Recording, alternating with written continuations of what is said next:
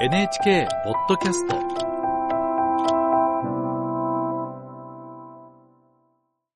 トルコからです。えー発生から1年となったトルコ・シリア大地震についてイスタンブール支局の佐野義孝記者に聞きます。佐野さんおはようございます。おはようございます。大地震から1年現地の状況はどうなってますか？はい。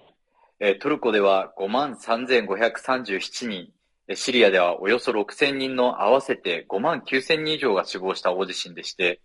このうちトルコでは今も取り壊しを待つ壊れたままの建物が残されるなど、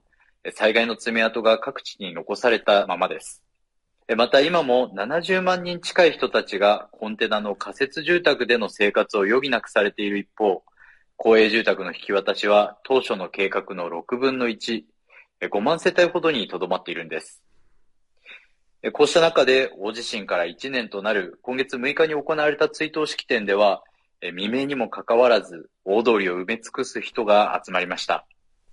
集まった大勢の人たちが犠牲者を悼む一方で、復興の遅れや違法建築が見過ごされ、被害の拡大を招いたことなどに対する非難の声が絶えず上がっていたんです。うん被災地でも不満の声が上がっているということですけれども今後の課題は何ですか？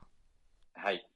え被災地の人口流出対策、それに産業復興が課題になると感じています。甚大な被害を受けたハタイ県では、大地震の前後で人口の8%余りが減少しています。えー町から活気がなくなったと嘆く声が相次いで上がる一方、地元の商店主たちの間では、なんとか自分たちの仕事で町を盛り上げようと、被災地で店を再開する姿もありました。ハタイ県で焼き菓子店を営んでいたサーデッティン・バユルルさんは、調理を担当していた同僚一家を失う中で、仮設の商店街に再び店を構えました。バユルルさんが手掛けるのは、小麦粉の生地にチーズを挟んで焼き上げ、仕上げにたっぷりとシロップをかける、この地域伝統の焼き菓子、キュネフェです。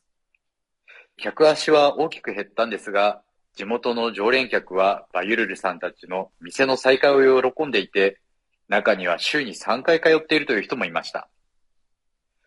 ただ仮設の商店街も地震から1年が経つ中、いつまで間借りできるかわからず、資金のめどがつき次第、店を自前で出したいということでした。こういう状況の中でも、ハタイでのビジネスにこだわる理由について、バユルルさんは、街を離れた人たちも事態が変わればきっと戻ってくるはずだ。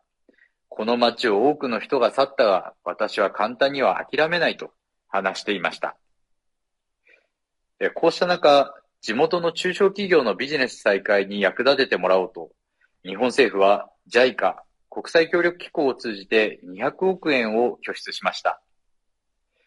JICA トルコ事務所の当時の所長、田中優子さんは先月、現地を視察し、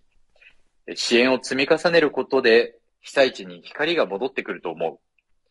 う。日本としても一人一人の気持ちを込めて支援をしていきたいと話していました。うん一方であの内戦が続くシリアでも大きな被害を受けましたけれどもこちらの状況はどうでしょうか？はい。え被害の大きかった地区は反政府勢力の支配地域への支援が限られる中、今も多くの人がテント暮らしを強いられるなど厳しい状況です。先月、北西部の町ジャンデレスでは倒壊した地区で唯一の学校の再建がようやく始まりました。